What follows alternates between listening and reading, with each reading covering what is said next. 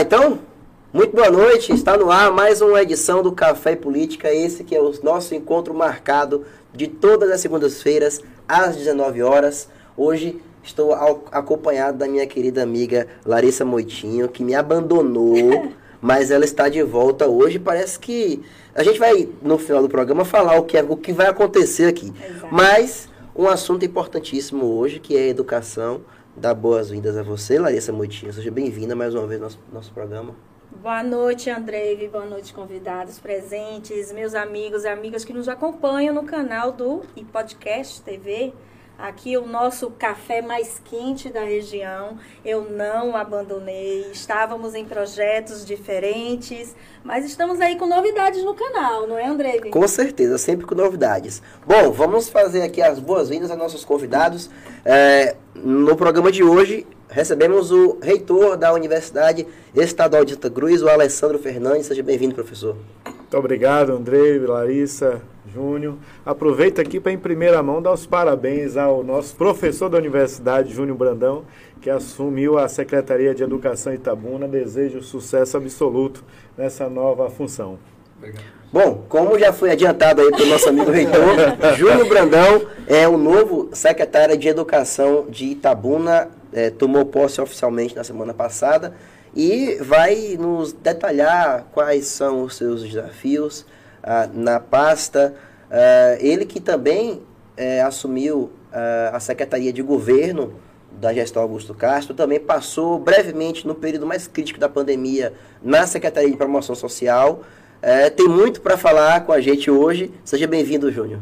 Obrigado, Andreive, Larissa, professor doutor Alessandro, todos aqueles que acompanham esse programa. Um grande abraço a ah, os nossos diretores, técnicos, pais e alunos, é, e aquelas pessoas que acompanham esse programa que muita gente acaba acompanhando para saber nos bastidores o que é que os convidados tratam dos mais diversos assuntos. E hoje, né, Alessandro, vamos, vamos tratar de um assunto assim é, palpitante que é a educação e discutir alguma coisa. Nós estamos em dois, duas dois momentos diferentes, a educação básica e a Alessandro, a educação superior, que uma até se completa claro. com a outra, como a universidade precisa que a educação básica, tanto na parte municipal, como estadual, como particular, é, trabalhe esses, essas crianças, depois adolescentes, depois jovens, para chegarem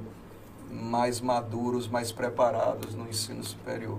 Perfeito. Olha, eu, eu particularmente estou muito feliz com essa bancada de hoje. Júnior, que eu já conhecia desde a Câmara de Vereadores, eu sempre fiz questão de elogiar.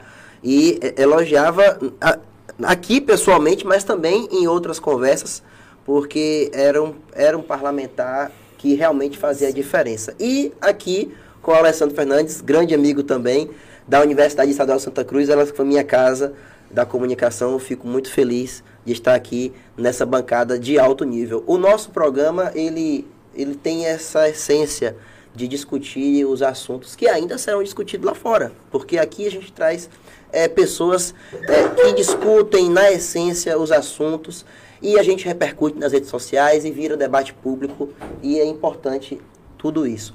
É, você que está em casa pode inscrever-se no canal, curtir, compartilhar, comentar. Os nossos convidados estão aqui para responder os questionamentos. Já, já tem aqui o Marcos Dantas dando boa noite a todos. E é isso. Nosso programa segue, né, Larissa? Exatamente. Temos aqui vários assuntos. É... Olha quem chegou ali. Vamos deixar a surpresa. Vamos deixar a surpresa para depois. Né? Nem vamos bom, anunciar quem chegou. Bom, vamos começar aqui. Foi importante o Júnior é, chamar a atenção do, do nível da educação, né? A educação básica e a educação superior. Na, na, na semana passada, não. Mas há um mês, um atrás, mês atrás, aqui estavam Leninha Vila Nova, ela que é diretora é, do Núcleo de Educação Litoral Sul. 5, né? Isso. E Mirava Moitinho. Mirava. E a gente também fez uma brincadeira que era tratar a educação privada por meio de, da professora Miralva e como é a educação pública por meio da Leninha. Então foi um bate-papo muito interessante, porque cada um é, trouxe aqui os desafios, é, os avanços, como é, a metodologia também. Um assunto que foi pauta foi a questão do IDEB, que tem sido muito levada para a questão política, e a gente vai debater isso aqui também hoje. Mas, é, começando com o professor Júnior Brandão, é, o senhor assumiu a Secretaria de Educação agora, né, depois de um ano e quatro meses na Secretaria de Governo é, da gestão Augusto Castro. É, a Secretaria de Educação ela não teve um desempenho, não foi uma das secretarias que mais é, apareceram durante essa gestão. O senhor atribui isso à pandemia ou realmente a pasta estava travada é, diante dessa nova gestão? Andrei, eu, eu entendo que a professora Janaína é uma pessoa assim, de um muito muito, é. muito aqui o programa é assim ao vivo Pronto. é à vontade assim a professora Janaína é uma pessoa que é da educação pública municipal também milita na questão das ciências jurídicas é advogada recentemente inclusive é, apresentou sua dissertação de mestrado uma pessoa que é, conhece é, o piso da escola, pois também já ter trabalhado, e ela se esforçou. Eu não gostaria de fazer esse tipo de julgamento com relação à colega. Eu acho que ela fez o melhor que ela podia fazer para aquele momento. Algumas coisas realmente aconteceram que não só é, influenciou a, a educação básica municipal, mas repercutiu na universidade, repercutiu nas escolas particulares, repercutiu nas escolas estaduais. E nós temos um agravante, Andrei, a enchente do final do ano, que quando naquele momento algumas escolas até poderiam já retornar é, com algumas precariedades, é, a enchente veio e, e destruiu assim é, mobiliário, destruiu materiais os mais diversos na escola, que realmente a gente não deseja isso para nenhum gestor, nenhum gestor, quer seja de escola é, da educação básica, quer seja do superior. Então, foi algo assim que a gente precisa é, agora estar tá olhando para frente e parabenizar a nossa colega pelo trabalho que ela fez. Ela, ela tentou fazer o melhor que ela podia, alguns entraves naturalmente. Por exemplo, a gente teve que escolher abrir hospital de campanha para diminuir o número de pessoas é, é, morrendo, tendo aquela possibilidade, ou talvez investir em estar tá recuperando as escolas quando elas vinham de um processo bem complicado a nível de manutenção. Então tivemos que fazer algumas escolhas. Voltar ao transporte coletivo naquele momento, mesmo com algumas dificuldades que vocês que trabalham uhum. na comunicação uhum. convivem com algumas reclamações ainda. Ou, ou, então, são decisões que Augusto Castro, junto com sua equipe, tiveram que tomar e que, naturalmente, é, acaba naquele momento é, refletindo em a gente ter um maior número de escolas em condições de, de, de voltar. Mas estamos trabalhando é, arduamente para que essas situações, é, o mais rápido possível, venham a ser sanadas. Mas nesse momento eu queria não fazer nenhuma crítica à colega, mas agradecer, elogiar e dizer que ela teve a sua passagem, que foi uma passagem muito importante aqui na cidade. Júnior é, é muito, muito bom com as palavras. Ele é, né? ele é sensato, ele é coerente. E partindo dessa premissa, professor, eu também acho muito válida a gente não alimentar, fomentar esse tipo de discussão que não é produtiva, mas olhar para frente e ver quais os desafios, os maiores desafios de sua pasta hoje, tendo em vista que a gente vive um momento em que as escolas do, do Estado já recomeçaram, né? O seu ano letivo já em tão atraso. E hoje, no município, o senhor já vislumbra esse início? A, a, gente já assistiu e acompanhou e já divulgou aqui nesse programa também a entrega de escolas, algumas inaugurações, reformas. Mas hoje, qual o maior gargalo hoje na sua pasta? O que, é que o senhor considera como o ponto mais crítico deixando de lado o passado, vamos olhar para frente e dê uma notícia boa para Itabuna. Assim como a universidade trabalha com orçamento, é, um orçamento, inclusive, no caso da universidade, aprovado pela Assembleia Legislativa, é, a, a, prefeitura também trabalha com orçamento aprovado pela Câmara de Vereadores. Okay. Naturalmente, existem alguns parâmetros constitucionais, que é questão do investimento dos 25% do, de vários de vários tributos e impostos e a gente tem essa formatação e hoje é o desafio que o prefeito Augusto Castro tanto deu para a professora Janaína quanto quando continua comigo é a gente trabalhar o mais rápido possível para que a, a, quantidade de escolas voltem com os alunos. Hoje nós temos é, 35 escolas que atingem um pouco mais, é, Alessandro, de 8 mil estudantes já com aulas com presença de professores e alunos, com alguns problemas localizados ainda, assim como Alessandro de vez em quando tem problema lá na, na universidade de determinado curso ainda não sanar a questão de, de docente, de técnicos Verdade. até. Também nós na educação básica, como nas escolas estaduais, a gente perpassa diariamente com situações as mais diversas. O prefeito Augusto Castro não tem medido esforços, inclusive, para liberar o pessoal aprovado em, em mestrado e doutorado para estarem fazendo suas qualificações. E, naturalmente, toda vez que um professor sai por doença, por, por por pós-graduação, a gente tem que correr atrás de alguém para substituir. E tem os entraves que a lei, que a lei nos impossibilita de sermos tão rápidos assim. Então, para ser bem objetivo, nós precisamos retornar, retornarmos é, às nossas aulas. Nós ainda temos 55 escolas que estão no processo de requalificação ou de reforma, que nós estamos trabalhando, inclusive, com duas, duas frontes. Um com relação a uma empresa que ganhou um processo licitatório de 4 milhões e 700 mil, que está aí buscando, buscando atender o maior número de escolas, mas ainda temos é, uma equipe é, de dentro da secretaria que tem assim, dois ícones da educação aqui. Professor Francisco Carlos, que é. muita gente conhece, professor, professor Chico da Direc, e professor Eugênio Abreu Júnior, que foi gestor do Colégio Estadual, foi vice-gestor lá no muito, Colégio Ciso, né?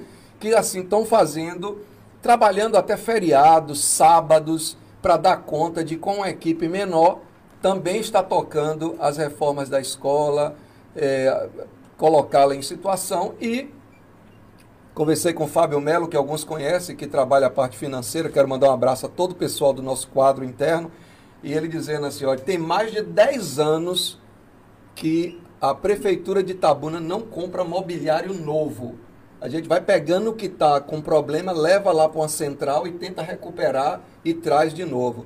E o prefeito investiu mais de 5 milhões agora para comprar mobiliário para repor aqueles que a chuva acabou danificando e alguns casos pontuais de algumas escolas. Inclusive o primeiro lote, não é? O prefeito autorizou anunciar. O primeiro lote, inclusive, já chegou hoje, já está já tá aqui em Tabuna para a gente começar a suprir essas necessidades de complementação de mobiliário escolar nas escolas. Uma outra meta, que eu acho que é a meta do professor Alessandro também, lá no caso dele é o ENAD, no nosso caso é o IDEB, há um, um caminho muito, muito longo para a gente melhorar os nossos índices com relação às avaliações externas. Tem críticos com relação à avaliação externa externa na universidade? Tem, muitos. Também tem críticos com relação às provas que são avaliadas, que são aplicadas na educação básica, também temos. Mas ficar só pensando nisso a gente não consegue resolver. Nós estamos, a educação pública municipal, em relação a 2019, nós estamos reprovados. Nós não conseguimos, professor, atingir a nota 5, o que é um desafio que não pode ser um desafio só para professor, coordenador e prefeitura. Eu acho que entra aí um fator muito importante que é a família. Nós precisamos que as famílias na educação básica sejam mais pontuais com relação à necessidade de acompanhar as tarefas escolares dos seus filhos. E isso traz um resultado significante. Tem vários países que conseguiram fazer um pacto muito grande com as famílias e o resultado foi um resultado muito bom que acaba repercutindo é, no índice de, de desenvolvimento humano, que tem o fator educação como um dos seus pilares. Então, melhorando a educação, você também pode melhorar o IDH do município, que é algo, um, um, patamar muito interessante, quando, inclusive, empresas querem se instalar em determinadas regiões, eles analisam também como é que anda o índice de desenvolvimento humano, que tem educação como um dos seus pilares. O professor Ju, uhum. Júnior Brandão, ele trouxe basicamente o que a Leninha falou na semana passada também. é números frios. Não é, não é só a questão da, de como é feita essa avaliação, dos números que são baixos, enfim. Mas existe todo um aspecto familiar, financeiro, das famílias, externos, econômicos, né, que, que influenciam diretamente nisso. É, mas, é, voltando ao assunto é, desse retorno, é claro que Itabuna teve a questão da enchente também, mas a questão da pandemia nesses dois últimos anos a, a, acabaram com tudo que havia de planejamento, mudou tudo. E no aspecto da educação superior, professor Alessandro, eu queria que você é, explanasse para a gente como foi esse retorno né, é, da, da UESC, as atividades, é, foi um desafio também, me lembro que nós conversávamos aqui no, no outro programa, no outro formato de programa, é, e ali já era a questão do, do home office, do ensino híbrido, enfim, vários problemas que tinham que se adaptar naquele momento. Mas e agora, professor? Como é que foi essa readaptação? E Olha. trazendo a ótica do professor, também seria interessante o senhor trazer para quem, quem está nos ouvindo qual é a ótica nesse perfil que o Júnior Brandão nos trouxe dentro da universidade. Olha, é, antes eu queria fazer um adendo à fala do secretário, parabenizá-lo pela, pela elegância com a qual tratou e de maneira verdadeira que eu conheço a secretária Janaína. Eu falo isso porque a Janaína é uma secretária competente também.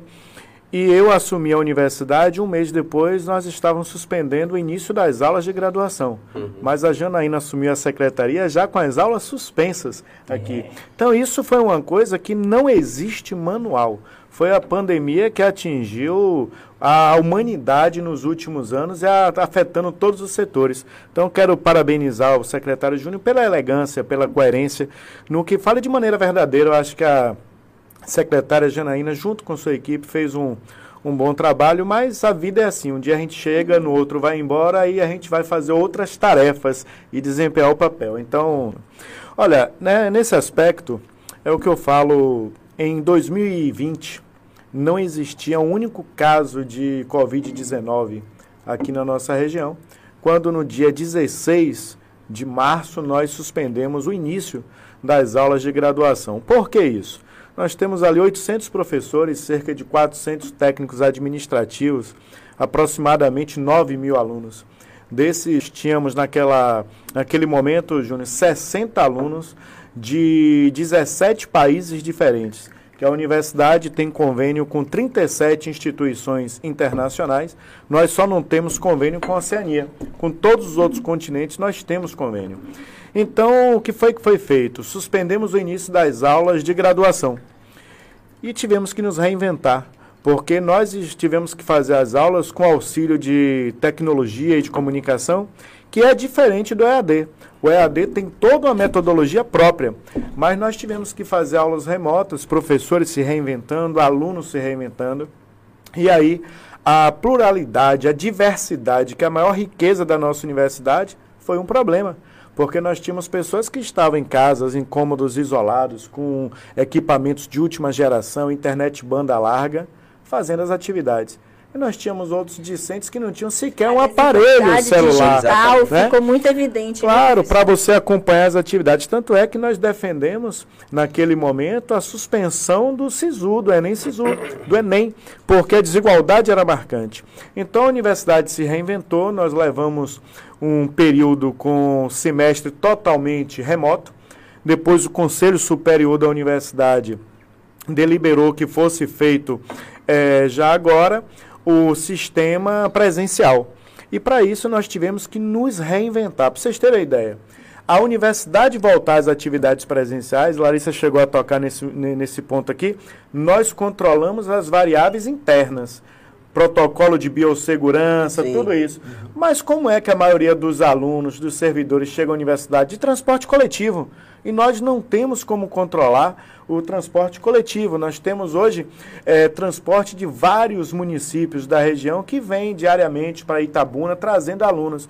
Então, tudo isso foi feito, nós é, compramos cerca de 60 mil máscaras KN95 para distribuirmos com toda a comunidade acadêmica e ficamos monitorando ali via decretos e via é, dados que nós fazíamos o acompanhamento. Hoje, por exemplo, nós já liberamos o uso da máscara. Ele é facultativo na área externa da universidade, mas em salas de aula, laboratório, onde tem atendimento ao público, ainda continua sendo obrigatório. Tivemos que fazer um investimento para fornecer o acesso à internet ao número elevado de, de discentes da nossa universidade. Então, tudo isso, eu estou falando apenas de preparo. Mas aí vem uma coisa que é muito mais grave, que é o impacto psicológico que todos é, nós sofremos. Né? Eu costumo dizer que todos nós temos algum tipo de sequela que ainda talvez não tenhamos descoberto. Então, veja só, o que nós precisamos nesse momento é entender que não foi um retorno às aulas presenciais como eram. Nós retornamos às atividades presenciais, mas todos nós modificados.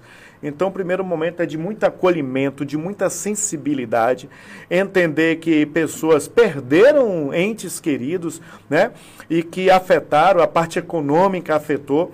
No meio de tudo isso veio o que o secretário falou, uma enchente. Nós estávamos nos preparando para sair da pandemia quando veio uma enchente que foi terrível. Para vocês terem uma ideia, lógico que a pandemia foi gravíssima e ainda está sendo. Mas a enchente de tão direto que foi atingindo todo mundo, uma parcela da população esqueceu da Covid naquele momento. Foi. Porque a, a, a, enchente foi muito mais grave. Então nós temos que nos reinventar. E o secretário Júnior fala uma outra coisa importante, e que aí eu vejo a dificuldade, Júnior, da gente fazer aqui. É, eu fui secretário também de educação. Então, todas as vezes que a gente falava assim, a família tem que vir para a escola, isso é fundamental. Concordo plenamente com o secretário. Não existe educação quando a família não acompanha os seus filhos na escola, mas nós temos aí uma diferença também. Nem todos os familiares, pais e mães responsáveis têm a capacidade intelectual de acompanhar os Sim. filhos na escola. A desigualdade é tão grande em nosso país que, na maioria das vezes, os filhos têm um nível de escolaridade maior do que muitos pais isso e mães. Ficou bem evidente. Então, o ideal seria o quê? Aí o professor Júnior sabe muito bem isso, que nós tivéssemos no Brasil como um todo uma escola de tempo integral onde no primeiro no turno o aluno iria estudar as atividades normais, no turno oposto iria alternar aquelas tarefas que você faz que a gente chamava no passado, lá quando eu estudei no primário, no século passado, de dever de casa. Isso era feito pelos professores e outras atividades. Então, é esse diagnóstico que o Júnior falou aqui, eu acho fundamental. E por quê? Porque a universidade tem que estar junto com o ensino fundamental com o ensino médio. Nós temos que estar ali, eu digo sempre lá na universidade, nós temos que ter a responsabilidade de auxiliar municípios e Estado na educação básica e no ensino médio, sabendo que cada um faz o seu papel. Não é um sobrepor-se ao outro, de maneira conjunta, cada um fazendo o seu papel. Mas eu estou, Larissa, muito otimista. Eu acredito que o retorno ele foi assim exitoso o, os alunos estavam ávidos por voltarem às atividades, têm tido um comportamento assim exemplar, professores também técnicos e a sociedade como um todo ganha. Vou dar um exemplo aqui, só para não me prolongar. Nós tivemos contato com as empresas de transporte coletivo público de Itabuna e Ilhéus. E o que eles disseram foi, por exemplo, a de Itabuna, que faz o intermunicipal, falou, professor, não vou botar ônibus apenas de Itabuna para a universidade. Nós teremos que colocar ônibus para a região toda, porque vem gente para a universidade de tudo quanto é município aqui. Então, são as variáveis exógenas, externas que você fala aí. Deixa eu fazer uma provocaçãozinha. Pode? Não é nem provocação. Na verdade, é, é, Só mandar é uma... um abraço aqui, sabe, pro Sivaldo Reis. Tá bombando, vereador né, Sivaldo Reis, mandou um forte abraço ao magnífico reitor Alessandro Santana e ao secretário de Educação, Júnior Branão. Daqui a pouco a gente vai entrar no assunto que que tem a ver aqui. Nosso querido vereador. É, vereador, retribua o um abraço. É, nosso primeiro vice-presidente, né? Isso. Da nossa Casa Legislativa. É, na verdade é uma brincadeira e, e, sempre atrelando né, as viagens. Eu não vou dizer viagens de turismo, porque o professor Alessandro tem rodado o Brasil praticamente todo, trazendo inovações, projetos novos, novas ideias, desafios. E eu percebi somente nesse mês de maio três grandes pontuações que ele nos trouxe, representando a nossa UESC, levando a nossa UESC para o Brasil, né, para outros estados. E o que me chamou a atenção é que ele quis, ele, ele teve uma reunião com a secretária, a professora Adélia, a secretária de saúde do estado, e lembrando daquele ponto mais crônico e a participação tão importante que a UESC desempenhou no período das enchente, da enchente, da, da pandemia e da enchente, mas especificamente do momento do Covid, quando a UESC é, se engrandeceu naquele primeiro momento de testagem, de ajuda, de colaboração, e nos chamou a atenção e chamou a atenção de praticamente do Brasil, né, do papel da universidade, até onde é o papel da universidade. E ele nessa reunião pontuou apresentando um projeto para transformar, não é, aquele laboratório em laboratório permanente. Já existe alguma sinalização? Está próximo disso acontecer? Há realmente um espaço para isso? E Lar... como hoje a UESC representa, o que, que a UESC hoje representa para a nossa região? Larissa, essa pergunta ela é muito interessante porque oportuniza passar para o público que assiste o programa um pouco do que a universidade faz. No início da pandemia, nós tínhamos uma dificuldade que era a testagem na Bahia é feita pelo Laboratório Central em Salvador, o LACEN, mas levava um período para que coletasse a amostra aqui, Júnior, levasse para Salvador e trouxesse para cá. Então, na universidade, nós adaptamos um dos nossos laboratórios, o LAFEM, para fazer a testagem. É, fizemos um investimento de aproximadamente 200 mil reais, comprando equipamentos que saímos de uma testagem de 40 testes dia para 200 testes Nossa. dia. E 95% desses testes foram feitos com a resposta em menos de 24 horas. Então, a competente equipe da universidade, com técnicos, professores, discentes, fez esse projeto.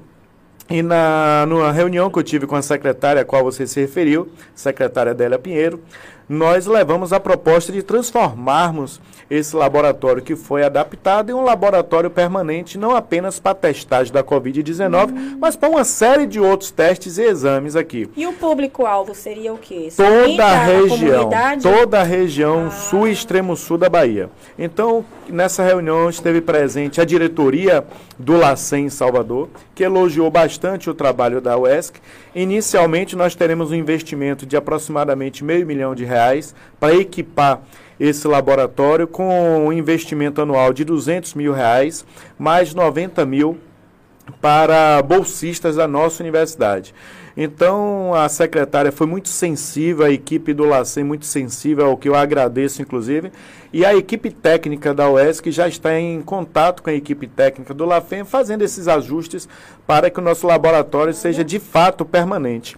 Nesta mesma reunião, nós tivemos uma outra é, proposta que foi aceito pela secretária, que é uma reivindicação antiga, Júnior, você conhece bem, de posto de saúde, na realidade, unidade básica de saúde, o antigo PSF. Então, eu procurei a secretária doutora Adélia Pinheiro, procurei o prefeito de Ilhéus, que é onde fica a nossa universidade, e convidei o prefeito de Ilhéus, que aceitou de imediato, juntamente com o secretário de saúde, para me acompanhar nessa reunião em Salvador. E lá nós saímos com autorização da secretária para a construção em frente à universidade de duas unidades básicas de saúde. Isso vai ser feito, o prefeito de Léo já uh, autorizou a desapropriação do terreno. Nós é de já... primeira mão essa notícia? Eu acredito Eu que é. Tá vendo que a gente sempre puxa? É, é, em parceria com a Prefeitura de Ilhéus. A Prefeitura de Ilhéus vai ser responsável pela desapropriação uhum. do terreno, terá uma contrapartida de aproximadamente é, 10% do valor. Cada posto custa em torno de 1 milhão e 300 mil reais, sendo que a universidade vai entrar com a sua equipe para fazer ensino, pesquisa e extensão. Uhum. A equipe Perfeito. técnica, professores e discentes. Então, acho que isso atenderá a população de Salobrinho, que foi uma demanda nossa, e a comunidade acadêmica da UESC. Então, Salobrinho, cerca de 18 mil habitantes, a UESC, 10 mil pessoas transitando diariamente, acho que vai ser um ganho importante na área de saúde. praticamente muito isolados, né, no meio do caminho. Exatamente. Uma comunidade muito vulnerável, não é só estudante que mora ali, né? Já é uma comunidade. E, e a universidade, a universidade, Larissa, que alguns falam assim, fica em frente ao Salobrinho. É um erro. É um a erro. universidade está no, no bairro do Salobrinho. Salobrinho. Nós fazemos parte da Perfeito. comunidade de Salobrinho. Então isso foi um ganho. Quero agradecer aqui ao empenho do prefeito Mário Alexandre, do secretário de Saúde também, doutor André, bem como da nossa querida secretária, professora Adélia Pinheiro. É uma, uma questão antiga a integração da UESC com o Salobrinho. Embora, como, como o senhor trouxe aí, a UESC faça parte do bairro Salobrinho, mas ainda estamos em passos lentos dessa integração. André, né? eu diria para você que o seu programa, inclusive aqui o de vocês, vai ajudar bastante nessa divulgação. Para o professor Júnior Brandão, da área de Educação Física, nós temos projetos, vários projetos, sendo desenvolvidos em Salobrinho. Mas nós não conseguimos fazer essa divulgação. É, até porque não é uma questão de fazer propaganda, é uma questão de prestar contas à sociedade daquilo que a universidade uhum. faz. Então nós temos hoje lá, eu fui pró-reitor de extensão por seis anos. Nós lançamos um programa de extensão, que é o ESC Comunidade do Salobrinho, onde no primeiro momento 11 projetos foram é, implantados, sendo que para ser aceito o projeto, nós tivemos que garantir a anuência da Associação de Moradores de Salobrinho, que esteve lá dizendo esse é interessante para uhum, nós, esse uhum. não é, que é para a comunidade estar tá ali. Então nós estamos integrando cada vez mais. Então, a universidade tem que fazer com que Salobrinho sinta-se pertencente à universidade e a universidade Perfeito. pertencente a Salobrinho. Obviamente que ainda temos um longo caminho a percorrer, mas estamos dando os passos. Perfeito, perfeito.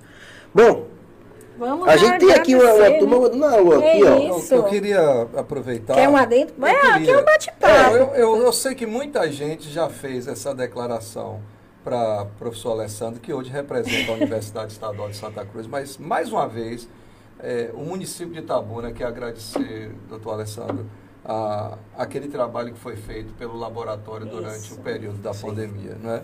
É, foi muito importante que a, a, a, universidade, naquele momento, com seu corpo técnico, docente, discente, é, tomasse a iniciativa de abrir, agora com essa, com essa novidade né, de você ter um laboratório, um laboratório permanente, que inclusive pode vir a dar apoio às, claro. ao, aos, ao programa Saúde da Família, que é o projeto que o doutor Alessandro colocou aqui, que é magnífico, aliás, uma reivindicação antiga dentro da comunidade eh, da própria UESC, que é alguém passou mal, quer seja funcionário, quer seja né, a dificuldade do é atendimento é antiga, ser né? mais rápido, às vezes com coisas básicas como... É deixa eu aferir, aferir aqui a pressão dessa pessoa, deixa eu fazer um teste de glicemia para ver se tem. E com essa notícia eu acho que ganha é, não só o entorno do Salobrinho, ganha os seus estudantes, claro, os seus funcionários, claro. os seus professores que terão mais uma opção para uma necessidade na área de saúde. Perfeito. Olha, é, vamos esquentar o café, daqui a pouco vamos entrar no aspecto político da coisa, ano de, ele... ano ter, de eleição, né? né? Tem que ter. Mandar um abraço aqui para o Marcos Dantas, ele agradece ao professor Alessandro pela sensibilidade na colação de grau de ciências sociais quando o senhor chamou meu filho Leonardo para o palco. Aquele gesto sublime marcou nossas vidas. Marcos. Ô, oh, André, isso foi uma coisa interessante. Um abraço para o Marcos e para o Leonardo. Eu estava fazendo a colação de grau presencial e quando o Marcos foi receber a outorga do grau, o filhinho pequeno levantou-se no auditório oh, e gritou: Parabéns, papai. Aí eu perguntei o nome do filho, era Leonardo, eu convidei e ele foi ao palco e colou o grau do pai comigo. Foi uma ah, coisa assim muito legal. Que bacana. Foge o protocolo, mas é algo que tem um significado. É verdade. Ele mandou uma pergunta aqui que é o seguinte: uma pergunta para os dois convidados. Qual a avaliação dos senhores das ações do governo Bolsonaro no que diz respeito à educação? Segura aí a pergunta que a gente vai entrar nesse assunto. Tá bom? O Joab Paiva também mandou um alô pra gente, mandou um abraço para o Júnior Brandão e Alessandro Fernandes. O Everton Cavalho dá uma boa noite. Uh, Júnior e Alessandro, personalidades competentes na educação do sul da Bahia, desejo sucesso, desejo sucesso em suas empreitadas. A Deise Evangelista também mandou um abraço. Sivaldo Reis, vereador. O Fábio Paiva mandou um alô também. O Guga Aragão, parabéns a Alessandro e a Júnior. Desejo muito sucesso nessa empreitada que não é fácil. E temos aqui também um ouvinte, o Rosivaldo Pinheiro, vocês conhecem?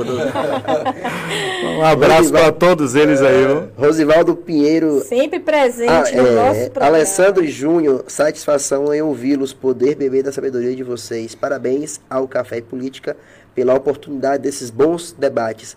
André Freitas, minha mamãe, Marcelo Félix, meu papai também, mandei no grupo da família o link do Política, tá Rosivaldo, bom? Eu, Rosivaldo também é oriundo de escola pública e é oriundo da UESC. Sim. É uma das grandes mentes pensantes aqui da nossa cidade. Eu gosto é. de ouvir Rosivaldo, gosto de ler as coisas que ele, que ele escreve. É uma, uma realmente... E assim, cada vez que ele participa do governo ele cresce porque ele entra em áreas que que não eram assim diretamente ligadas a ele, ele tira de letra. Contribui, né? Assim, muito bom. Parabéns, Rosivaldo. É, eu queria mandar também um abraço para todos, Guga, Rosivaldo, mas Júnior, você tem razão nisso. O Rosivaldo é uma espécie de coringa de qualquer é. governo. Né? Ele foi meu colega, inclusive, na pós-graduação de planejamento de cidades. É um dos grandes quadros, tanto técnico quanto político, que o nosso município e região tem. E conhece a cidade, né? Fala em Coringa, quem foi chamado de Coringa foi o Júnior Brandão, viu? Mas, mas, é aquele Coringa do bem, não é o do mal. Uma pessoa versátil. Eu estou falando isso é. porque no filme Coringa, na hora que está na entrevista, é. o desfecho não é muito bom. E mas ele se dá mal no final, mas aqui a torcida é diferente, é. né, secretário? Bom, vamos voltar à pergunta do Marcos Dantas, né? E aí uma avaliação do Júnior e do professor Alessandro também em relação a o que acham dessas ações em referente, referentes à educação é, pelo governo Bolsonaro. Não é uma pergunta fácil de se responder. Você tem do outro lado da tela pessoas que são é, adeptos, que defendem, que gostam das ações desenvolvidas pelo governo federal, e tem pessoas que acham que o governo federal é, não teve a mesma sorte ou não decidiu bem nas coisas que precisavam é, decidir, né, no aspecto da educação, que é nosso, o nosso foco aqui. Naturalmente, é, todos nós gostaríamos que as ações relacionadas a que no processo da Covid chegasse às escolas mais rapidamente, como foi, por exemplo, a questão é, da imunização, é algo que realmente todos nós, eu tenho filhos de 9 anos de idade, eles fizeram 10 ontem, né? E como eu fiquei feliz em que a vacina também chegou para eles e eu levei. E uma coisa que me preocupa, Alessandro, é que essa semana eu recebi a Camila, que é diretora da rede, que é oriunda também, também da UESC. Da UESC, da UESC. E Camila dizendo assim, olha, eu estou precisando da educação porque eu ainda tenho um contingente grande, grande de crianças que estão indo para as escolas e que não passaram pelo processo de imunização. E ela não está dizendo a imunização contra o Covid. Ela está falando da, da, imunização de uma forma geral. Então a gente já começa a ter no Brasil retorno de algumas doenças que a gente não imaginava que iam voltar. Então eu acho que a gente precisava ser sido mais pontual com relação à questão é, de imunizar é, as, nossas, as nossas crianças, os nossos adolescentes, o mais rápido. Eu faço uma crítica de que deveria, e a crítica aqui não é nada é, relacionado à não é questão é ideológica, né? mas precisávamos ser mais céleres para que o retorno é, às nossas atividades e os próprios professores, os profissionais da área de educação, que também é, demoraram de, de ter acesso, até porque também se demorou de se adquirir essas vacinas, as mais diversas, né? Passa também por uma questão é, religiosa, nós, eu não queria nem abordar isso aqui, mas muita gente que acaba é, tendo algumas dificuldades com relação a, a dar credibilidade é, à questão das vacinas o que é, a gente, dentro de, um, de uma situação, isso, isso é muito discutível, inclusive com relação à questão de algumas leis que nós temos aqui no nosso país, que fala das responsabilidades que as famílias têm. Eu sei, Larissa, que é, em um momento que a gente nem conhecia muito assim o trabalho feito pelos cientistas, né? Eu mas, ia tocar nesse assunto. Professor. Mas nós recebíamos, nossos pais levavam, nós para tomarmos vacina. Eu levei todos os meus filhos para tomar vacina. Eu também passei, por exemplo, esses dias teve a vacina de gripe para os educadores, entrou lá os professores. Imediatamente no dia eu fui lá para tomar a minha vacina e aqui eu não quero fazer apologia a nada de questões políticas. É o que sempre minha família creu, tanto é que me levou para todas as campanhas vacinais e também foi a minha prática quando os meus filhos, que hoje é, já tem um tem 33 e a outra é, já não está mais conosco, mas os pequenininhos eu continuo nessa pegada que se tem a menina com 9 anos hoje de já tomar a vacina para evitar inclusive o, o, é, o câncer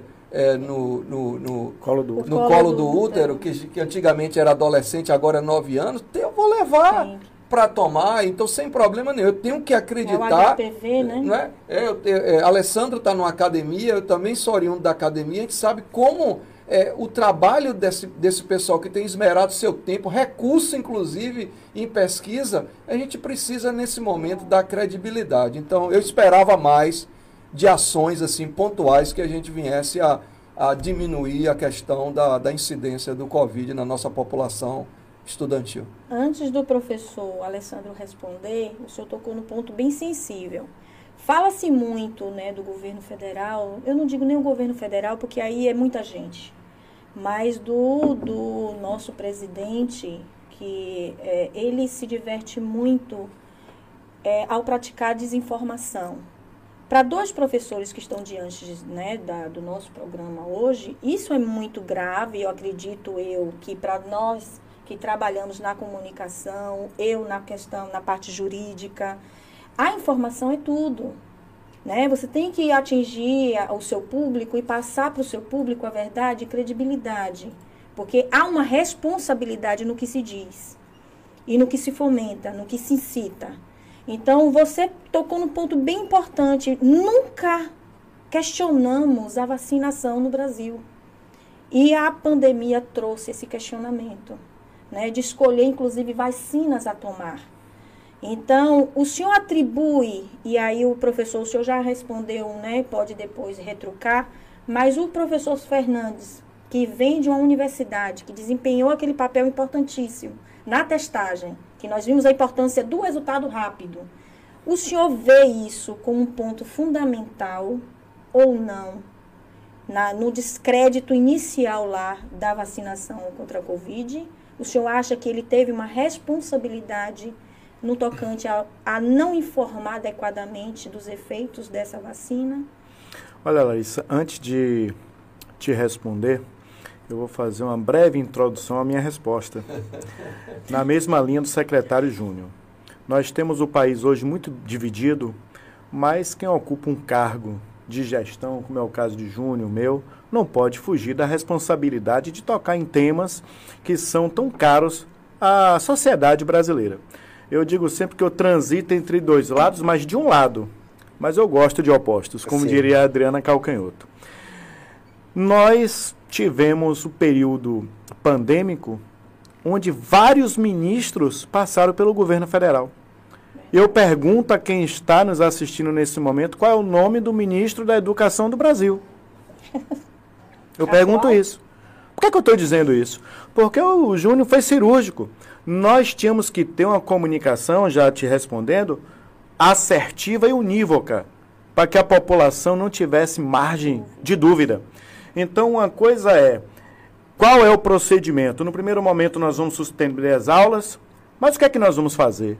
Por exemplo, o que propiciou o retorno às aulas na universidade, em toda a rede de educação, foram as vacinas, que foram desenvolvidas pelas universidades, pelos centros de pesquisa, pelos institutos. Viva o SUS, que fez agora aniversário, 36 anos. Não fosse a ciência, nós não sabemos onde nós estaríamos. Nós choramos as mortes dos nossos entes que foram perdidas pela Covid. Mas nós temos que comemorar as vidas que foram salvas pelo Sistema Único de Saúde, as vidas que foram salvas pelas vacinas. Então, voltando para a questão da educação, nós não temos claramente uma política educacional para o Brasil, por parte do governo federal. Volta a dizer, um número elevado de ministros que passaram pelo MEC e que hoje eu fiz essa pergunta um dia desse para um grupo de professores que eu estava fazendo uma palestra, qual o nome do atual ministro da Educação, que teve recentemente, inclusive conosco aqui, na inauguração do campus da Universidade Federal do Sul da Bahia. Então isso não é uma questão ideológica. Eu estou falando de fatos, que é o que o Júnior falou. O retorno deveria ter tido uma comunicação muito mais forte entre o Ministério da Saúde com o Ministério da Educação para que nós pudéssemos garantir as vacinas de forma célere e que pudéssemos retornar às atividades de educação. Porque veja só, é, por mais que os jovens, que em tese têm uma, uma, uma imunidade maior, tivessem nas escolas, e os professores? muitos deles com comorbidade, com tudo né? isso, o contato. E essas crianças, esses jovens, ao voltar para casa, que têm familiares. Então, o que nos está levando para fora da pandemia é a ciência, são as vacinas, é o SUS, e acho que o MEC e o Ministério da Saúde deveriam ter tido uma, uma interlocução maior e deixar claro para a população qual era a política de Estado para sairmos desse período. E eu vou tocar em um ponto aqui que vai ser um grande problema para o Júnior e para mim. Quando eu falo nós que estamos na gestão, mas na realidade é um problema para a sociedade. Dois anos de pandemia que a gente não sabe como é que vai recuperar isso aí. Eu quero aqui nesse momento, Larissa, dar os parabéns às professoras e professores que conseguiram alfabetizar crianças de forma remota. De forma remota, Eu são verdadeiros heróis e heroínas e realmente alfabetizaram. Então, assim, é um custo que não. A, a soma não é assim, perdemos dois anos, daqui a dois anos nós vamos. Não, isso aqui tem um efeito Vai acumulativo um de gerações. Então, nesse momento, o, o apelo que eu faço nesse momento, para quem está nos assistindo, é que procuremos entender isso que a gente está discutindo aqui de uma forma não ideológica, mas de uma forma é, suprapartidária, inclusive, porque a educação e a saúde é suprapartidária, né? Inclusive, o Conselho Municipal de Educação é, recentemente fez um documento endereçado à Secretaria de Educação pedindo qual é o, o, a proposta que a Secretaria tem para o tentar plano, né? um plano, uma proposta para tentar minimizar esses impactos que essas nossas crianças e adolescentes trazem devido a esses dois anos. Inclusive de saúde pública, né? Os, aspectos, os aspectos psicológicos, tanto de alunos, estudantes e professores. Como, é, refletirá, refletirá esses aspectos, mas o, o foco naquele momento é diante desse estudo remoto, diante de, um alfa, de, um, de uma alfabetização que foi feita de forma remota, não é? o que nós ainda podemos fazer para minimizar essas, diminuir esse fosso que foi criado com, a, com o lapso de tempo muito longo, uhum. esperando que eh, os índices de, de infestação fossem diminuindo na nossa população, que é um desafio. É como eu falei para Alessandro, eu não posso de uma hora para outra resolver, não, eu vou botar no turno oposto é, 90 pessoas, uma para cada, cada escola, para tentar minimizar. A gente esbarra por questões que nos deixa assim de mãos e pés atados, e mais ainda, todos nós, eu acho que vocês já fizeram aqui entrevistas, talvez não nesse formato em outro, secretários de educação vindo aqui dizer, olha, quase que o orçamento todo da educação é, é investido hoje em salário dos nossos uhum. professores. Agora o prefeito Augusto Castro autorizou um aumento de 33,24% é, para os nossos professores municipais o que levará o secretário de Educação e o secretário de Finanças. 50 litros. Hoje já estamos em Nós fizemos nove. orçamento com botijão abaixo de 100 reais.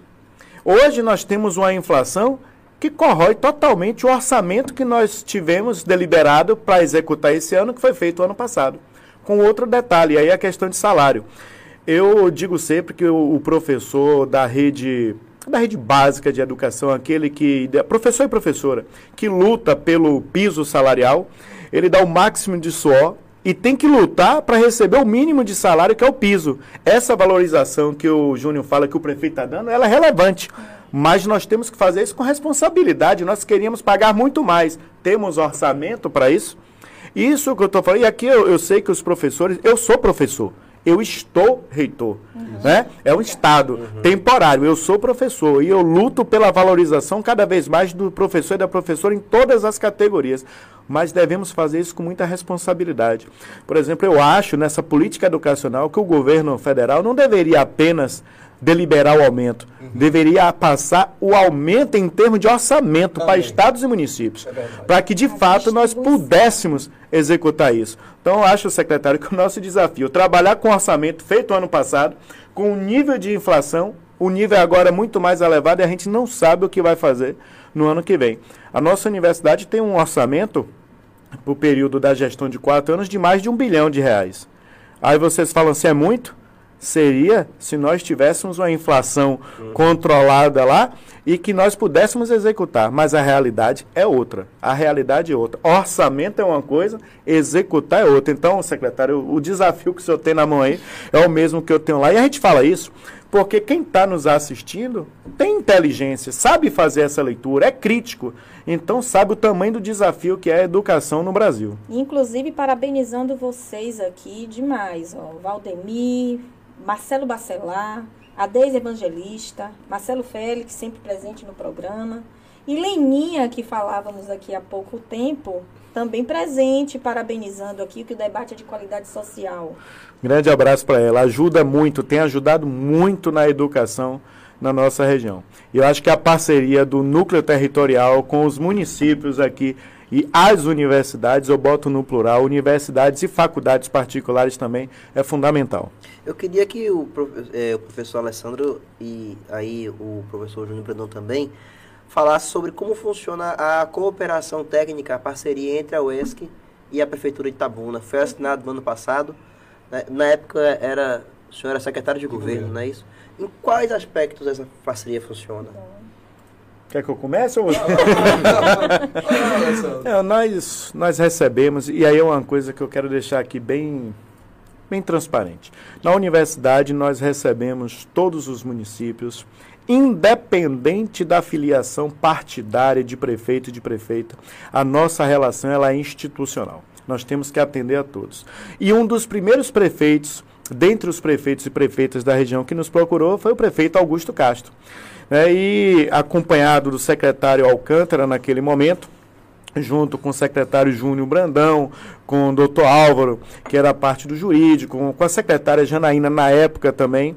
Nós, com o Ricardo Xavier, que foi um dos primeiros também a nos procurar, o, o Moacir Smith também, todos, fizemos um convênio guarda-chuva, que é o quê? Um compromisso, um termo de compromisso, um convênio entre a universidade e a prefeitura. Na medida que vão surgindo demandas em todas as áreas, que a universidade é procurada, nós montamos uma equipe para, em conjunto com a prefeitura, atendermos aquilo ali. Nós temos um programa na universidade chamado Programa Agir Apoio Gerencial Institucional para os municípios, que é composto de fóruns de secretários municipais de todas as pastas de todos os municípios da região, que se reúnem, elegem o presidente e um secretário-geral, e a partir daí vão procurar a universidade para resolver problemas locais, é, individuais ou coletivos. Então, esse programa já tem ações na área de agricultura, já tem ações na parte de, de meio ambiente, inclusive na, na, na, questão do rio Cachoeira, que é uma questão que é muito maior do que Itabuna, que pega toda a bacia, vários municípios. Então, projeto guarda-chuva, que eu quero parabenizar a prefeitura por, por ter nos procurado, porque a universidade está ali. Se nós não formos demandados, nós não sabemos o que é que podemos ajudar. Mas nós estamos invertendo essa lógica também. Eu propus aos municípios que aqueles municípios que quiserem colocar em, à disposição da universidade uma sala em sua sede do município ali, que nós possamos fazer cursos de qualificação, de extensão, de pesquisa também durante o ano todo em todas as áreas. Itabuna saiu na frente. Prefeito de Ilhéus também nos procurou. Temos esse projeto guarda-chuva já em andamento. A Prefeitura de Arataca nos procurou, a de Itajuípe, a de Bicaraí, vários municípios. Mas no caso específico aqui, sendo Júnior, professor da nossa universidade, também é, vai fazer com que essas coisas aconteçam com mais rapidez. Não é o fato dele ser professor, não. Qualquer secretário que não tenha vínculo com a universidade será tratado da mesma forma, qualquer secretária é tratada da mesma forma, a relação é institucional. A parceria, o trabalho em rede, é a palavra do momento. Ninguém consegue solucionar nada de forma individual mais. Tem que ser de forma coletiva. Eu observo, antes do Júnior complementar, eu observo que em período de campanha, os candidatos fazem uma romaria é. para as universidades para conversar com o reitor, apresentar projetos e tal. esperamos que, que é, esse, essa parceria ela tenha, dê êxito né, para a cidade, justamente porque a gente sempre fala da, tanto da UESC e agora também com o FSB, que são centros formadores de, de inteligência mesmo para nossa região, né? E é importante que essas parcerias elas funcionem. E a universidade incentiva muito no seu quadro de professores para que eles tenham projetos de pesquisa e projetos de extensão, além do ensino que todo claro. docente faz, né? Então, é, Alessandro não adentrou a questão, por exemplo, nós temos um projeto na área é, documental e de museus. Né? professor, ia até te perguntar. Lá na universidade, que uma das coordenadoras do SEDOC é a professora Janete Macedo. Né? Então, é, já que a Associação de Beneficência e Cultura Teosópolis tinha um, um, um núcleo relacionado à memória, tá? que em, em, vários momentos funcionava, inclusive com é, um formato de museu com uma exposição permanente e outra temporária. É, como já tínhamos um convênio, um, um, termo de cooperação entre a universidade e a prefeitura, isso acabou é, sendo formalizado há poucas semanas atrás. O doutor Alessandro esteve lá, eu também estive presente como secretário de governo, em que esse centro é, é, cultural Teosópolis já começa a atender os estudantes na área é, de museus utilizando um formato de, de banners, mas que busca contar, por exemplo, agora, no mês de maio, a história das principais praças e ruas da nossa cidade. Perfeito, é? E tem outros temas que também já estão prontos para outro momento. E, e também lá no Centro de Cultura, o Centro Cultural, então vamos ter um viés também para a música, que aí estamos tentando com a FIC dentro de uma proposta mais, adi mais adiante aí do nosso colega Aldo, que ele quer voltar a fomentar a questão do ensino da música nos bairros. E é, a BCT já colocou à disposição também o seu espaço, que não é usado o tempo todo, para que é, a FIC coloque é, professores lá para ensinar, e aí não teria que alugar um espaço novo para fazer isso. São parcerias que eu acho que as igrejas, as associações, os clubes de serviço teriam o maior prazer em fazer com tanto com a universidade como com a prefeitura, como qualquer outra instituição. Tudo é um olhar sensível, né, professor? O senhor tocou no assunto aí que essa semana nós tivemos uma reunião com a, na OAB e lá dentro da OAB existem comissões. E eu levantei essa questão da, da cultura regional, mas claro, trazendo o meu recorte, mulher, como nós vendemos a mulher baiana e como a música se refere à mulher, isso me incomoda muito e como isso se dissipa de uma forma fácil, como se as pessoas não escutassem o que, que a letra está dizendo. E automaticamente os corpos se movem, né? dançam, sem nem saber o que está ouvindo. E a gente foi fazer uma pesquisa e uma pergunta foi levantada: quando que a OAB de Tabuna foi fundada? Aí levantou-se a questão: existe um arquivo público sobre isso? Eu me formei na, UESC no ano de 2000, mas eu fui do tempo da Casa Verde, eu fui do tempo de frequentar a biblioteca pública. Nós sabemos que ainda existe um arquivo, nós sabemos. Isso está sendo trabalhado, trazendo para a nossa realidade virtual. Existe já um projeto se pensando nisso, nessa adaptação, para trazer novamente essa juventude para os livros. Existe uma preocupação sobre isso? Porque há um projeto pensado dentro das comissões da OAB para a gente trazer esse debate. E seria interessante, se já se pensou nisso, ainda não foi pensado, junto com a FIC, tem alguma novidade para nós? O Alessandro pode também responder sobre isso. Agora eu inverto a ordem, deixo o secretário primeiro. é, nós, é, com a enchente que nós tivemos, inclusive nos, no final de dezembro, é, o nosso arquivo público, que fica ali no, no térreo da Câmara de Vereadores, a água subiu 50 centímetros, um, uma grande quantidade de caixas que estavam com alguns documentos acabaram é, sendo perdidos e assim a gente louva a atuação de algumas pessoas, inclusive com a professora Janete, que levou até gente da família lá e a gente providenciou é, papel para secando de folha em folha. Foi um. Mas a gente ainda tem esse problema, Larissa. Eu acho que Itabuna é, precisa ter um local fixo, inclusive o Instituto Pedro Calmon esteve a semana retrasada e a professora Janete esteve presente também lá no arquivo público, é, discutindo qual formato que a gente precisa dar para toda aquela documentação. Nós temos documentos lá que são históricos, uhum. mas nós temos lá documentos que são é, da vida dos servidores, alguns documentos, inclusive contábeis da prefeitura. E nós precisamos separar direitinho o que é coisas que precisam ser é, cuidadas e zeladas e até é, se tornados públicos, mas aquele local onde, hoje, onde funciona o arquivo público, pela proximidade, inclusive, que tem do Rio Cachoeira e pela situação do próprio prédio, que uhum. não é uma grande coisa, ele não pode ficar lá. Nós já temos consciência, porém, nós nos, nos debatemos com o seguinte problema nem a UESC recomenda, nem o Instituto Pedro Calmon recomenda que se coloque arquivo público em local que não seja próprio do município.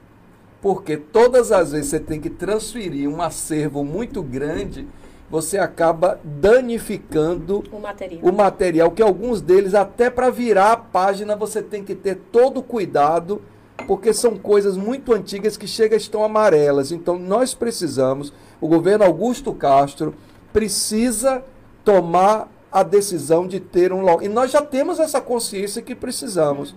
Porque não dá certo quando você aluga um local e coloca o arquivo público municipal. Porque daqui a algum tempo o aluguel acaba e você tem que tirar tudo Verdade. aquilo para outro local. Além do que você colocou, a digitação de todo essa, esse material para que as pessoas de casa possam ter acesso a tudo isso.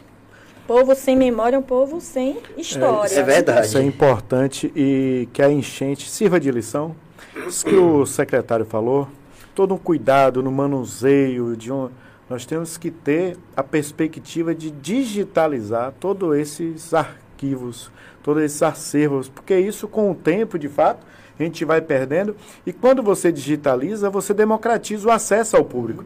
De sua casa, você pode acessar um documento como esse, é fundamental. Eu quero aproveitar para parabenizar a Associação Cultural da Igreja Teosópolis foi uma ação muito bacana e naquele momento a gente dizia, né, Júnior? É uma questão cultural não religiosa, com respeito a todas as religiões que são fundamentais, mas é aberto não apenas para a Igreja Teosópolis, é para a comunidade como um todo.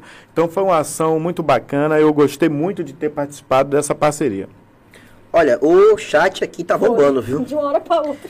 O chat aqui tá bombando. Olha, mandar um abraço aqui para uma figura muito especial da UESC, a Alessandra Teixeira, do Colegiado de Comunicação claro, Social. Claro, claro. Ela está sempre nos acompanhando aqui, mandou um alô. Ela disse: excelente entrevista, falas pertinentes sobre educação e o momento crítico que tivemos com a pandemia. Bom, vamos situar nossos convidados em relação ao que está acontecendo no chat aqui.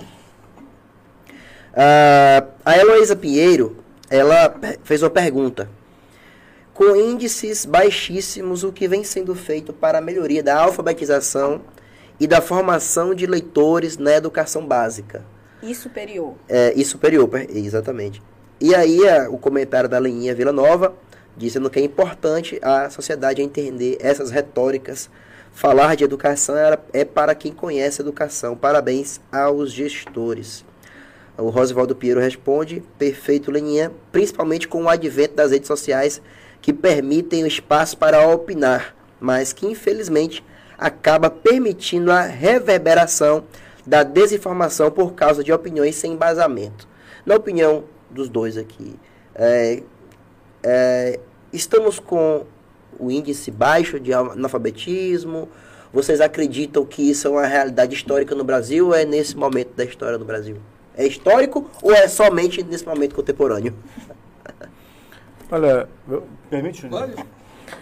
A educação no Brasil é uma educação que historicamente é elitista, não é?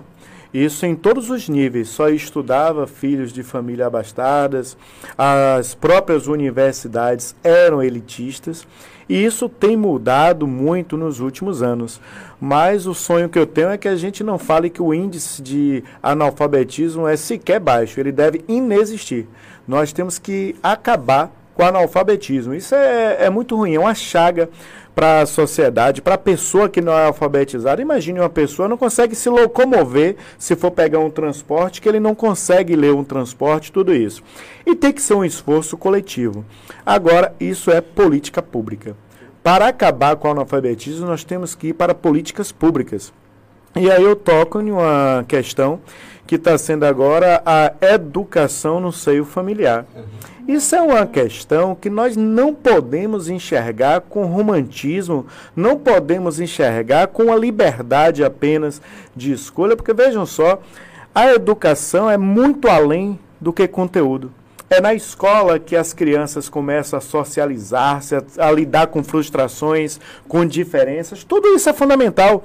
E a desigualdade no Brasil vai fazer com que pessoas de famílias que têm um nível tiveram a oportunidade de ter um nível de educação, seja diferente também em relação a isso. Então, acho assim, ainda é elevado no Brasil o índice de analfabetismo, não apenas analfabetismo como a gente conhece, mas também o analfabetismo funcional. funcional. Né? São pessoas que sabem ler e escrever, mas que não interpretam um texto sequer. E aí uma outra coisa grave que essa pandemia trouxe, a evasão escolar. Nós tivemos na universidade que fazer busca ativa de alunos cerca de 500 alunos não fizeram a matrícula no semestre passado na universidade Olha pública de qualidade, bem conceituada. Por quê? Porque perderam a motivação para a universidade. Então, isso tudo é um resgate. Eu tô falando já da... eram alunos da casa. Da casa, deixaram de fazer matrícula. Nós tivemos, Larissa, alunos que ingressaram em 2020 e que vieram conhecer a universidade Agora. em 2022. Né? Um dia desse, na véspera, na, exatamente na sexta-feira que antecedeu o início das aulas, na segunda-feira, eu encontrei quatro alunos ali embaixo na torre. Eu perguntei se, se era aluno da universidade, sim, de 2020, que estavam indo ali para conhecer a universidade. Então, nós temos que dar perspectivas a esses jovens. Então, o analfabetismo ainda é alto no Brasil, mas nós temos que vencê-lo. Então, quando eu falo vencer, aí é que está a parceria da universidade. Não apenas trazer os alunos e alunas para a escola, mas de fato fazer com que a permanência seja garantida. Que nós não tenhamos adolescentes que tenham que abandonar a escola no ensino fundamental ou médio para sustentar ou para ajudar o sustento da família. Por isso que eu falo, tudo isso é política pública, política pública universal, que deve dar condições para que o secretário Júnior, por exemplo, Itabuna, possa garantir que todas as escolas de Itabuna vão funcionar em perfeito estado, tanto de funcionamento físico, mas também a questão didática. Então isso envolve merenda escolar, isso envolve transporte, isso envolve Verdade. qualificação dos docentes de forma permanente, isso envolve trazer as famílias para perto, isso envolve a questão de esporte, de cultura, de lazer, tudo isso. E se for feito, Larissa, por bairros, sem centralizar isso, é muito melhor, porque a gente consegue fazer com que as pessoas sejam mais ativas nesse processo. Então, analfabetismo ainda é uma realidade no Brasil e ela está diretamente ligada à questão econômica também. Vejo que nós estamos com um número elevado de pessoas que voltaram a passar fome. Nós temos mais de 15 milhões de irmãos e irmãs que estão desempregados. Então, a escola para uns é uma questão de alternativa ou não, quando na realidade deve ser a grande obrigatoriedade para que todas as pessoas tenham acesso à educação. Verdade. A professora Pinheiro é uma grande educadora que fez a questão, durante muito tempo militou com a escola Caracol, é uma uhum. pessoa que eh, tinha essa questão da, da aprendizagem como uma meta, usando inclusive o, o método montessoriano à época. Há um empenho muito grande, inclusive hoje nós estávamos assim rapidinho no, no corredor da secretaria, até conversando com a nossa uma das nossas ocupantes lá da, da diretoria da educação básica falando, olha, nós vamos começar já com a primeira formação com os docentes, aí o da finança, olha, nós vamos passar pela, pela qualificação dos, dos diretores para a questão da, da alimentação escolar, e aí a gente vai conhecendo né, que o ambiente de uma secretaria de educação ela tem assim uma participação muito grande. Nós temos é, atualmente eu convidei, é oriunda também da UES, que acabou há é, algum tempo o mestrado, a professora Elioenay Santana, Ai. que foi presidente do Conselho Municipal, que agora está dirigindo a, a, educação básica, uma pessoa que já foi do chão da escola, escola lá na Califórnia, trabalhando, oriunda também de escola pública. Há um desejo muito grande é, é, em que a gente acerte. Eu, eu sempre tenho dito para as pessoas, nós não vamos conseguir o 100%,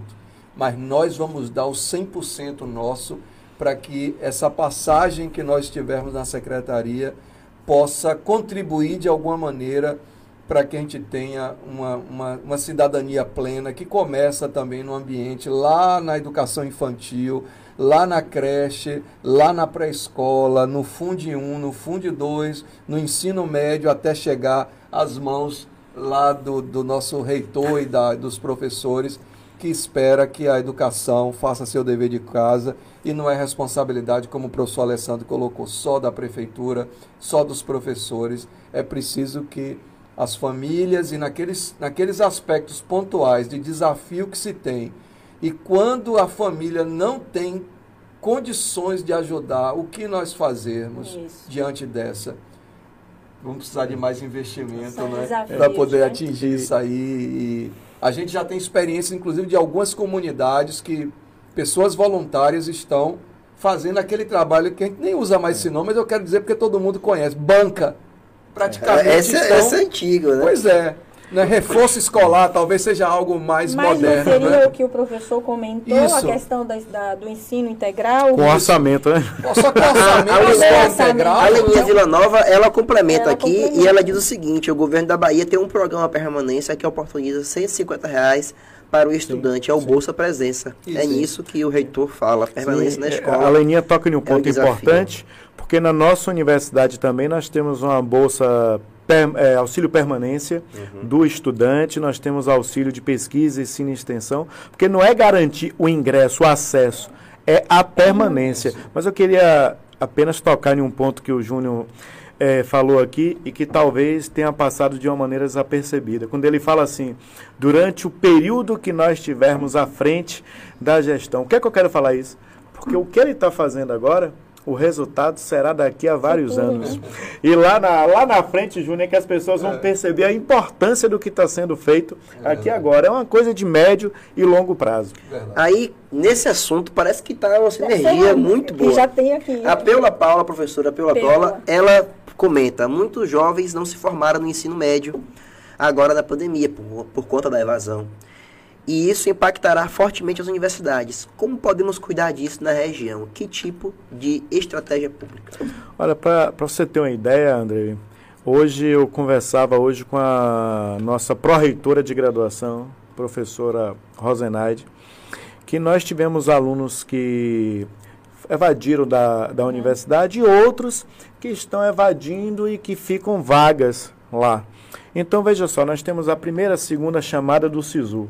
Nós vamos agora regulamentar para aquelas vagas remanescentes possam esses alunos e alunas serem chamados no semestre posterior, para que nós não tenhamos vagas ociosas, digamos assim, na nossa universidade, todas elas sejam ocupadas.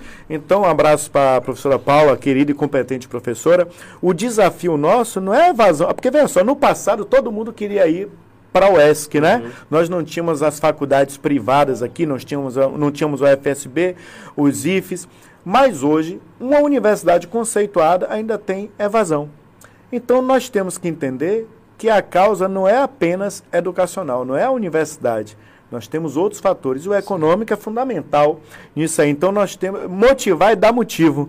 Então nós temos que dar motivos de fato, mas não apenas motivo, dar condições. O que Leninha fala é importante esse, essa bolsa que o governo do estado da Bahia dá para a permanência do aluno, que muita gente pode achar que é pouco, 150 reais, mas isso faz toda uma diferença para que esse aluno possa dizer assim, olha, eu estou ganhando aqui para que no futuro eu possa ter uma formação e uma qualificação que vai me garantir uma renda maior. Eu acredito, e o Júnior também, eu tenho certeza disso, que a educação tem que parar de ser um chavão de dizer que a educação é prioridade. De fato, toda a sociedade tem que ir para a educação. Vou dar um exemplo aqui, eu estou falando de educação pública. Na Paulista, milhares de pessoas foram protestar contra o aumento de 22 centavos da passagem de ônibus. Reivindicação justa. Mas eu não vejo na Paulista milhares de pessoas reivindicarem por mais investimentos na educação pública no Brasil. Eu não vejo isso em Copacabana. Então nós temos que pegar a educação pública e entender que mesmo aqueles que podem ter uma escola privada para os seus filhos, a educação pública é fundamental, porque a sociedade educada, todos ganham com isso. Quer ver mais uma coisa que o professor Alessandro aprontou por esses dias? É, acho que ela fez um. Eu falei pra ele. Ela não pesquisou aí. Stalkeando. É. Nossa, essa palavra tem até medo. não, ele andou também se Você falou que ele tem em Maceió.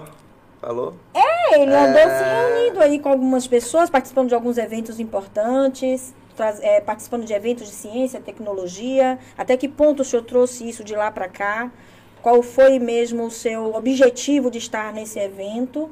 E o mais importante que eu achei assim fundamental, porque a gente fala aqui de iniciativa privada, a gente fala de instituições públicas, a gente fala de políticas públicas, mas o professor Alessandro trouxe, levou, na verdade, uma proposta para Embasa, né? Um projeto, apresentando um projeto de saneamento básico para a UESC. Como é isso, professor? Explique né, mais uma vez esses feitos. Olha, isso é uma, uma questão muito interessante. A Universidade Estadual de Santa Cruz jamais construiu alguma obra que não atendesse às leis de saneamento. Acontece que as leis modernizadas. E é fundamental que elas tenham se modernizado. Então, os prédios novos atendem, mas os mais antigos nós temos que atender. Aliás, a universidade tem que ser um grande exemplo para a sociedade. E tem um marco, né? né? E tem um marco regulatório, nós temos tudo isso. Nós temos um mestrado e um doutorado em desenvolvimento e meio ambiente. Nós temos lá na universidade a, a questão ambiental, um polo ambiental da justiça. Nós procuramos a Embasa no seguinte sentido: é um projeto já antigo da universidade. Nós vamos agora fazer uma estação de tratamento, saneamento na universidade, interligando todos os prédios ali. A Embasa vai entrar com uma parte da estação, nós entraremos com a outra parte. Isso fazendo até um projeto maior da Embasa, que é toda a rede de saneamento que vai ser feita em Ilhéus, que vai, por, portanto, abranger o bairro de Salobrinho, interligar ali o nosso. Nós não, nós estamos muito empenhados em modernizar esse sistema de saneamento. Quero aqui agradecer em base. Amanhã, inclusive, estaremos recebendo uma representação da diretoria da Embasa para esse projeto de instalação de uma estação de tratamento sanitário na nossa universidade. Mais uma notícia de primeira mão aí, viu? Não é? Tá vendo que a gente puxa sempre uma informação? Larissa já sabia. Olha, estamos é, chegando aqui no nosso final do bate-papo. É, aqui teríamos muito mais assuntos para tratar, é, mas estamos chegando no nosso horário. Agradecer muito a participação de todos vocês. E, e hoje é um dia assim diferente, porque a Larissa ela tem outros projetos. E esse é o último café política em que ela está conosco aqui. Ela tem outros projetos. Qual é a sua mensagem, Larissa, no seu, no seu último café política? Nós que ficamos aí esse tempo inteiro juntos nesse café que já tem a, a na, tá na agenda do pessoal, né? E aí? E aí que assim, eu não me sinto é, falhando com as pessoas que já amam o programa, porque a gente, é como foi falado aqui, nós estamos e desempenhamos em cada fase de nossas vidas determinados cargos, encargos, atribuições, desafios.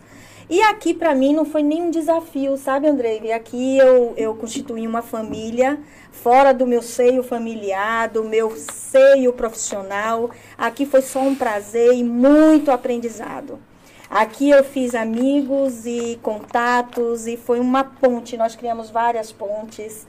E acredito que estamos sempre de passagem, tudo e em qualquer momento de nossas vidas. Sempre falei isso. Estamos aqui de passagem. E é preciso entender né, que somos águas e as águas correm. E acho que o meu tempo aqui se deu. Não que eu vá abandonar vocês, eu porque espero, eu posso chegar aqui de surpresa, ah. né? E assim, invadir um pouco o programa, porque eu sou dessa, sabe? Eu gosto de me envolver e intrometer também. Mas foi um grande prazer, é muita gratidão, é com muita gratidão. E o coração assim cheio de amor e de carinho pela receptividade de todos vocês por todos os votos, por todas as vezes que a gente chegava aqui com dificuldades e vocês não, o programa foi maravilhoso. E isso é um grande incentivo para a nossa região. Que tenhamos programas como esse, o, iPolítica tem o seu diferencial. É, e só quem ganha somos nós, que fazemos parte da sociedade, que temos responsabilidade social e responsabilidade com a informação.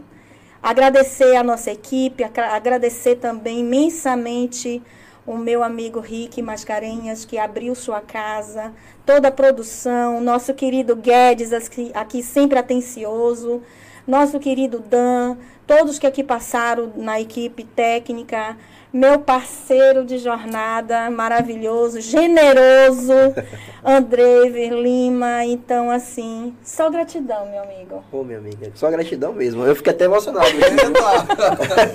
é porque quando encontramos um parceiro, tem uma, uma energia que, né? Como é que, que a gente se falava? Que a gente era Bonnie Clyde. Bonnie Clyde.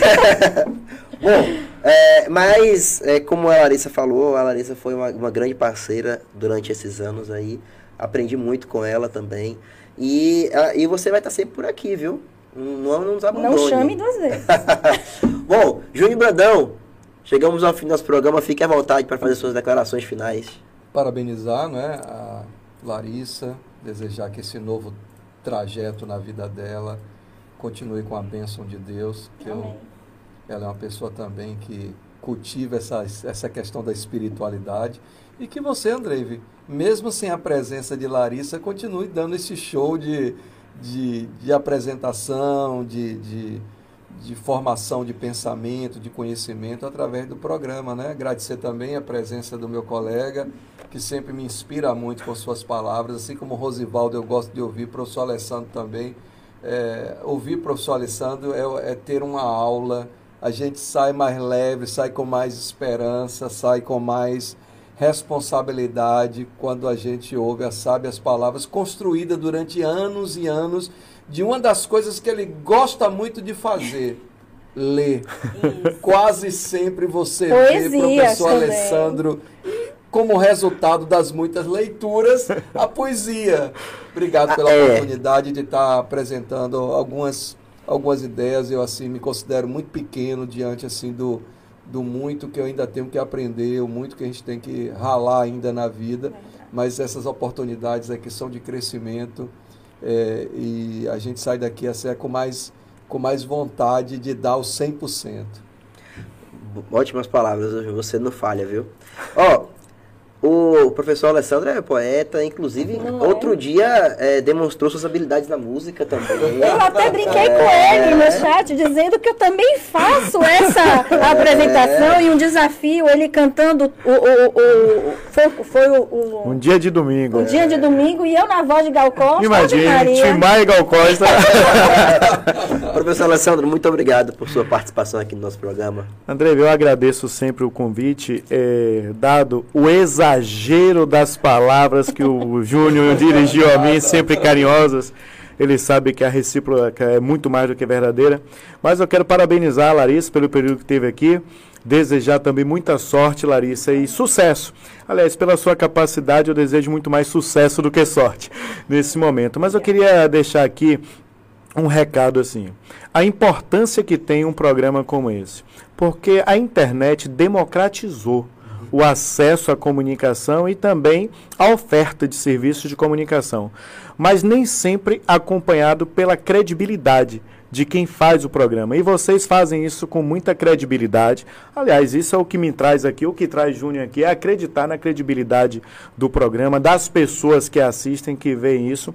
Mas a minha palavra aqui voltada para a educação é um sentido de dar um estímulo e um agradecimento a cada professor, a cada professora, em todas as é, etapas da educação que se desdobraram, que se inventaram, reinventaram nesse período para garantir que ninguém ficasse sem acesso à educação.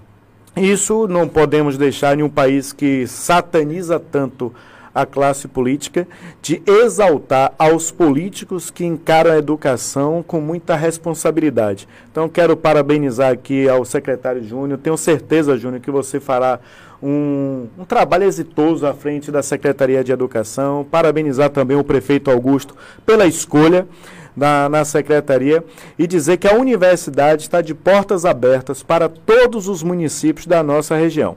Mas para não dizer que não falei das flores, aproveitando a audiência do programa e vocês falaram em poesia, eu estou lançando agora em breve o primeiro livro de poesias, oh, Rascunhos Reais. Mais uma, e aí,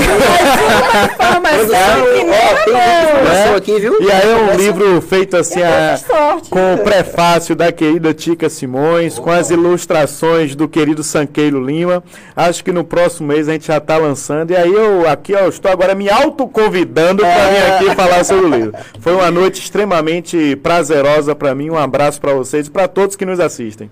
Perfeito, então. Olha, ó, só novidade do programa de hoje. Né? Antes de encerrar, ó, temos programa de estreia, viu, meus seguidores, nossos queridos ouvintes e quem nos acompanha no nosso e política, o e podcast, né? Agora e podcast, café. É, reestreia, na verdade não é nem uma reestreia, é um novo formato do programa Café com Elas, que agora se chamará Café por Elas. Olha aí. Decidimos ampliar né, o debate sobre as temáticas femininas, trazendo homens para a nossa conversa. Olha aí. Opa. Quinta-feira, quinta-feira não, passamos para quarta-feira, já teremos o programa, divulgaremos logo após esse programa. Tá vendo aí? Divulgaremos o card do primeiro programa nesse novo formato, trazendo Tássia que é uma assistente social que vai nos falar sobre a Casa Abrigo de crianças aqui em Tabuna de 0 a 11 anos que eu não sabia que existia. E a gente vai falar um pouco sobre isso, crianças que são exploradas sexualmente, crianças e adolescentes. E vamos trazer também o nosso querido colega advogado Eric Melo, ele que é o presidente da Comissão de Gênero e Diversidade Sexual na OAB, subseção Itabuna, para falar também sobre essa mudança legislativa, essa discussão sobre mulheres trans. Então o programa será imperdível. Tá vendo aí Até o Merchan, o Merchan, todo mundo fez o Merchanzinho. Tem o um Merchan para fazer também, não, Júlia? Agradecer os professores aqui por estarem hoje presentes no meu último programa. Não minha última presença no ah, programa. Jamais. Mas assim, meu coração é de vocês e o nosso reconhecimento do papel fundamental de vocês enquanto gestores é uma gratidão eterna. Bom, mas para quem achou que eu iria ficar aqui sozinho, a Ellen Prince estará ah. aqui ocupando a cadeira que foi ocupada brilhantemente por Larissa Moitinho. Então, na próxima semana, a Ellen Prince estará aqui no nosso bate-papo também. Ela que também é uma comunicadora que tem feito a diferença aqui em nossa região. É, e com certeza é, fará também uma participação brilhante aqui em nosso Café e Política. Então, semana que vem, novidades. Fiquem atentos. Chegamos ao fim mais um Café Política. Hum. Ah, Larissa, você não vai, não vai fugir fácil assim, não. Olha só, chegamos ao fim de mais um Café Política, que tem a produção de Carla Mascarenhas, a direção de imagem de Gabriel Guedes, direção geral de Henrique Mascarenhas, eu sou André Verlima. Estaremos aqui na próxima semana, mais uma vez agradecer a todos os convidados. E é isso. Até segunda-feira que vem, sete da noite, conto com vocês. Tchau, tchau.